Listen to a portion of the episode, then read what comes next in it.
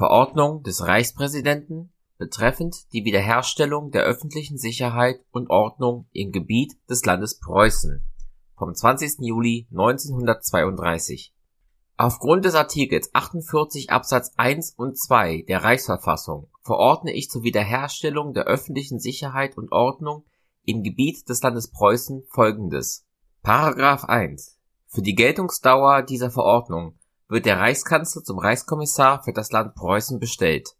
Er ist in dieser Eigenschaft ermächtigt, die Mitglieder des preußischen Staatsministeriums ihres Amtes zu entheben. Er ist weiter ermächtigt, selbst die Dienstgeschäfte des preußischen Ministerpräsidenten zu übernehmen und andere Personen als Kommissare des Reiches mit Führung der preußischen Ministerien zu betrauen. Dem Reichskanzler stehen alle Befugnisse des preußischen Ministerpräsidenten den von ihm mit der Führung der preußischen Ministerien betrauten Personen innerhalb ihres Geschäftsbereiches alle Befugnisse der preußischen Staatsminister zu.